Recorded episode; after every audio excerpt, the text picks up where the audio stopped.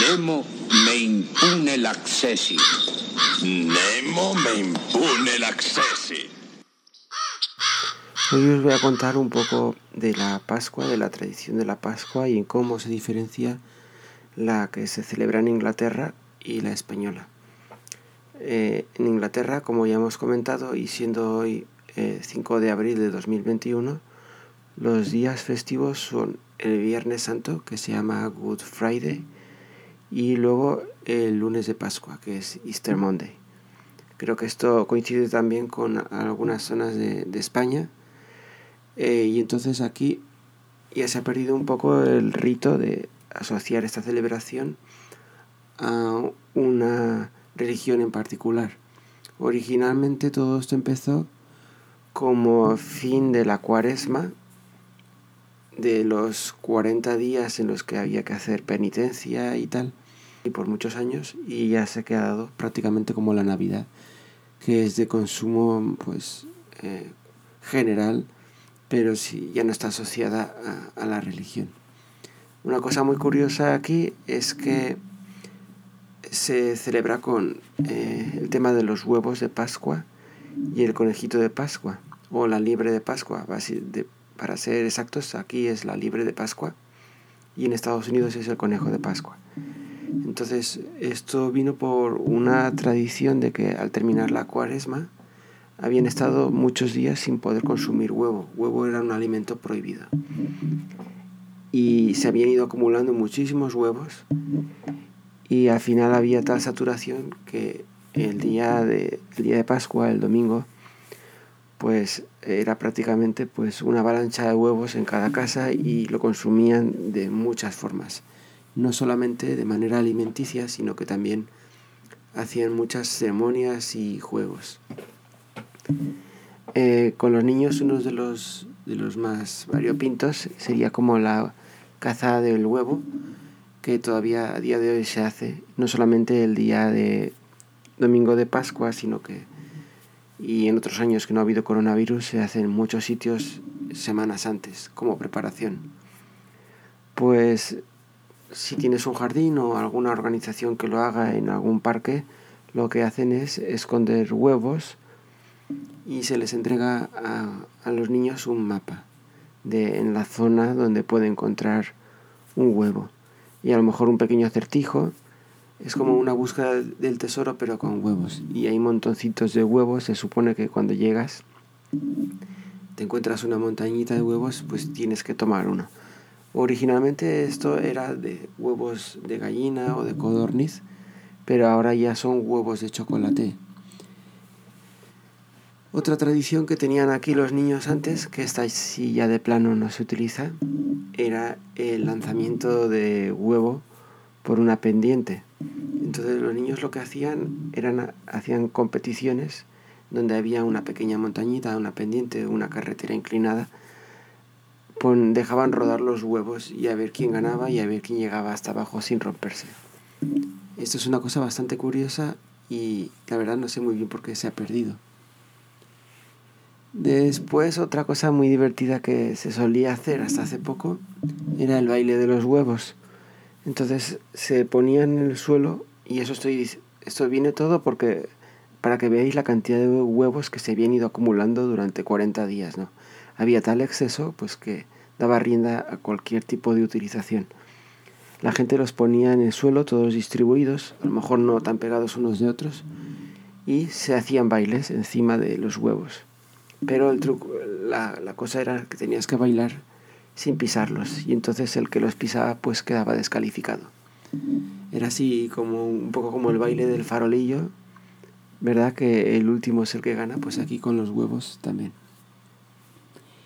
Y e históricamente se utilizaron huevos de eh, crudos y poco a poco fue creo que hasta Luis XIV en el año en el siglo XVIII me parece 1725 pues a él se le ocurrió o a sus cocineros por hacer las cosas así extravagantes vaciar huevos de gallina y rellenarlos de chocolate que por aquel entonces pues era un lujo y, bueno, eso ya se popularizó mucho hasta que con la revolución industrial y cuando se mecanizó el proceso de, de fabricación de chocolate, pues empezaron a hacer los primeros huevos con la empresa Cadbury.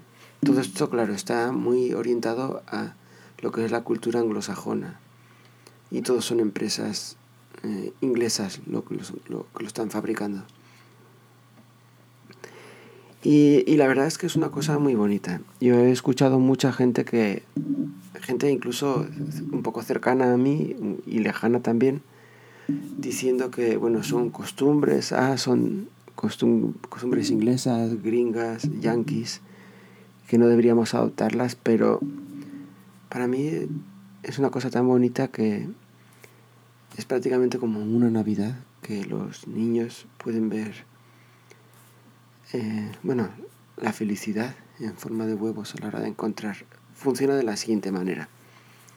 El día de Pascua los niños se levantan por la mañana y como aquí todas las casas o casi todas tienen un patio o un rinconcito al aire libre, pues eh, el conejo ha pasado por allí la noche anterior y ha sembrado todo de huevos de muchos colores. Todos son de chocolate. Y entonces, bueno, pues allí hay acumulación de chocolate para, para varias semanas. Sobre todo, bueno, antes de que se ponga malo y, y lo pueden comer pues toda la familia. Y no me parece mal. Y reflexionando en el tema, prácticamente cualquier tradición, aunque no sea propia, yo no la veo como una eh, Sí, yo no la veo como que se están conquistando mm, o colonización de una cultura contra las otras, sino es como una mezcolanza. Y si bien es bonito mantener tus propias tradiciones, que en lo personal pues intento hacer, en casa pues ver otras tradiciones y, sobre todo si son festivas y son muy agradables, ¿por qué no? no? La vida pues finalmente no debería ser otra cosa más que intentar pasarlo bien, una celebración y si encuentras ideas diferentes sobre cosas agradables, sencillas, simpáticas, pues no veo ningún problema para, para aceptarlas de buena manera. Claro, si fueran tradiciones del mal, donde nos hiciéramos daños los unos a los otros, pues ahí, claro, no te digo que no. Pero, por ejemplo, hay mucha cultura contra de, en contra de Santa Claus. Pues en lugar de eso, pues toma un poco de Santa Claus, se toma la parte positiva, la tomas de los Reyes Magos y todo suma porque luego ya la vida nos pega barazos y, y ya nos vendrá el momento en que tengamos que dejar todo eso atrás, ¿no? Entonces, bueno, pues es mi opinión. Todo esto va muy ligado a, a las festividades que hay en Inglaterra. En otros países de España y Latinoamérica hay bastantes días feriados a lo largo del año, festivos, y, pero aquí en Inglaterra solamente hay siete y según el año ocho, según. Si la reina cumple, por ejemplo, 80 años en el mandado o 70 como el año 2022 va a cumplir. Solo en esos años nos dan un día laboral libre extra. Pues estos días, siete días, la mayoría son, son días que no están asociados a una fecha en concreto, ¿no? No celebramos como, por ejemplo, en España quizá sería, no sé, el día de San Vicente, el día de San Jorge, el día de San Fermín. Aquí no hay santos como tal. De hecho, es chistoso porque vais a las... Esto es otro tema, pero vais a las catedrales, a las iglesias y todos los santos que hubo antaño están todos decapitados porque pasaron aquí por el protestantismo y, les cortaron el cuello. Entonces el santoral aquí eh, no existe. Entonces, aún así hay algunas cuantas fiestas, pero eh, son así muy, muy grises, ¿no? Y, esto también nos habla un poco de qué es primero, huevo o la gallina. O sea, las fiestas son grises porque la cultura es así un poco regulín gris, o la cultura es gris también porque las fiestas así grises contribuyen. Y lo que quiero decir es que, por ejemplo, en mayo no celebramos el Día de, del Trabajo, el 1 de mayo, pero celebramos el primer lunes de mayo, caiga el día que caiga. Ahí no hay problema, pero es una fecha institucionalizada, no se celebra nada en concreto, se supone que es un poco el inicio de la primavera, aunque ya para entonces ya lleva casi mes y medio fácilmente. Y luego hay otra fecha a finales de mayo, el último lunes de mayo. También no está asociada a ninguna fecha, va variando en el tiempo según el año que sea, Pero bueno, son fechas que están ahí. También el último lunes de, de agosto. Exacto, no es ninguna fecha en concreto. Y las únicas fechas a las que reservamos días en concretos serían la Navidad, que nos dan el día 25, y el día 26. El día 26 aquí le llaman el Boxing Day y es el día de las cajas. Y es bastante curioso porque es una tradición que, claro, si miras a los orígenes, pues no deja de ser triste. Resulta que en la época victoriana, cuando los, los grandes pues, terratenientes ricachones tenían la oportunidad de disfrutar la Navidad, eso era el 25, pues se pegaban sus grandes comilonas, pero para eso necesitaban servicio y trabajadores que estaban en las casas y ellos no podían celebrar la Navidad. Entonces la solución que encontraron fue que cuando, acabó, cuando acababa el día 25 se les daba unas cajas a los trabajadores, eh, boxes, cargadas de sobras de lo que había podido haber ese día, pues a lo mejor un poco de pan, fruta, dulces, y eso se les daba el día siguiente, el 26, como libre, y eh, se iban a sus casas a celebrarlo. Yo vería ese día más cercano a una celebración del Día del Trabajo, de la clase trabajadora, porque pues, el 1 de mayo no lo tenemos, pero tenemos el 26 de, de diciembre. Entonces tenemos esos dos días en Navidad y después tenemos eh, los de Pascua. Y en total, pues ya veis, siete. Tres días fluctuantes, la Navidad que son dos, y, y en Pascua. Y perdón, me he equivocado porque tenemos también el Año Nuevo, entonces son ocho. Ocho días, vale, vale. No sé en qué estaría pensando. Y bueno, también eso me hace pensar a veces en, España que son 14 o 15 días los días laborales y en algunas comunidades pueden ser más o menos. Me hace pensar, aquí son 5 días más hábiles al año los que estamos trabajando.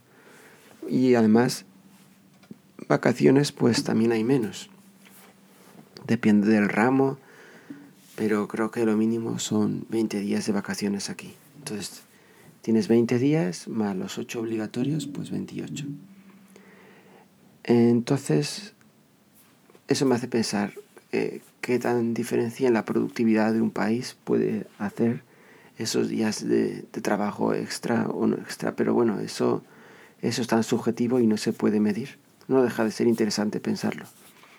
Y ya para acabar, una curiosidad que hay en Inglaterra, que hay una campaña civil muy interesante que está promulgando la celebración de un día extraordinario de vacaciones al año. Eh, como hemos dicho, tenemos ocho días, en cada diez años nos dan un día extra que sería como el día diamante de la reina y después están buscando por tener un día extra más y, están buscando pues firmas, solicitudes. Lo que pasa es que yo llevo aquí desde, ya llevo mucho tiempo y, y todos los años están intentándolo, intentándolo e inclusive han, han, hecho informes de ver que realmente esto no afectaría la productividad de las empresas, que no les costaría mucho económicamente hablando, pero nunca ha llegado al Parlamento o si lo ha llegado no, no ha pasado. Creo que sí ha llegado porque ha conseguido el apoyo de más de 10.000 fibra, eh, firmas, pero pues ahí se ha quedado todo, ¿no? Seguimos aquí con 8 días al año y suspirando porque haya sol en esos días.